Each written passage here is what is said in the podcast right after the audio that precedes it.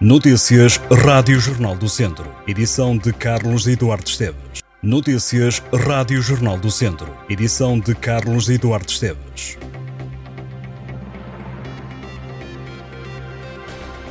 Quatro homens foram detidos no fim de semana de Páscoa em Viseu por conduzirem embriagados. Um deles guiava com 1,97 gramas de álcool por litro de sangue.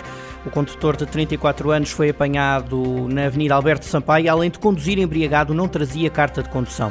Com uma taxa de 1,62 foi detido um homem de 36 anos, também no centro da cidade de Viseu.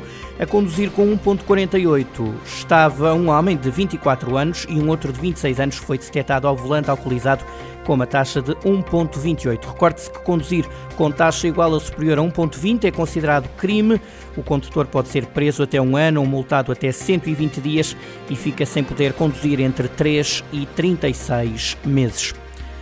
A semana começa com sol na região de Viseu, mas as previsões apontam para descida de temperatura nos próximos dias e aguaceiros a partir de quarta-feira. De acordo com o Instituto Português do Mar e da Atmosfera, para esta segunda-feira a máxima é de 20 graus, mas a temperatura baixa na quarta-feira é dia em que é esperada chuva.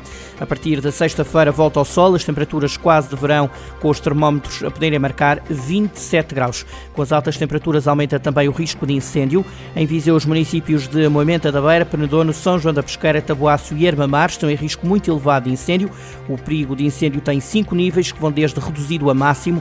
Os cálculos são obtidos a partir da temperatura do ar, umidade relativa, velocidade do vento e quantidade de precipitação nas últimas 24 horas.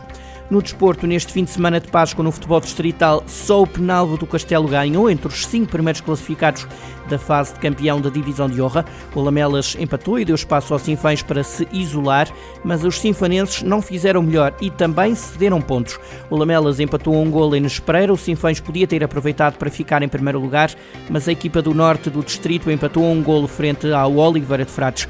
O Penalvo do Castelo ganhou, vitória conseguida em casa por 2-1 diante do Mangualde. Também o Nelas sorriu neste fim de semana de Páscoa. Os nelenses foram a Lamego ganhar por 1-0. Contas feitas, o Lamelas continua na frente com mais um ponto do que o Sinfães e 4 que o Penalva do Castelo. A luta pelo título parece estar reduzida a duas equipas, Lamelas e Sinfães, mas ainda faltam quatro jogos para o final do campeonato. Conferimos agora os resultados da décima jornada da fase de campeão da divisão de honra. Nas Pereira 1, Lamelas 1, Sinfães 1, Oliveira de Fratos 1, Penalva do Castelo 2, Mangualde 1 e Lamego 0, Nelas 1. É mais uma medalha conquistada pelo espumante Terras do Demo, produzido pela cooperativa do Távora em Momenta da Beira. Foi de prata para um rosé de 2021 e alcançada entre mais de 1.200 vinhos da cor rosada de todo o mundo que competiam para obterem as cobiçadas medalhas do Concurso Mundial de Bruxelas 2023, que é conhecido internacionalmente como um concurso enológico de referência. A avaliação foi feita por 55 provadores profissionais e especializados.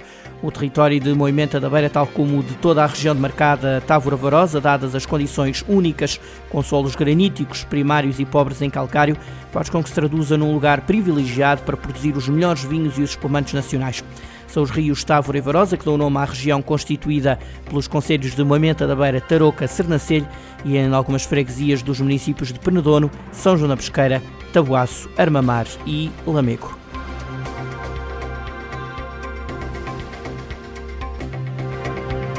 Estas e outras notícias em jornaldocentro.pt